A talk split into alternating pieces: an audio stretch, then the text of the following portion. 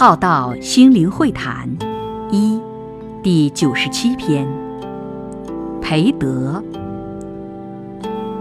德性是念起时，不只是想着自己，而更能为别人着想了，能感受到别人的存在，而能给予方便与善待，在有福能享受被服务时。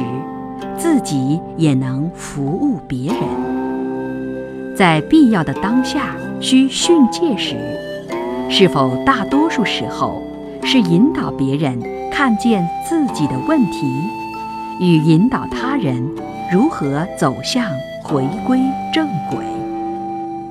在享用别人的资源时，也能分享自己的资源给别人。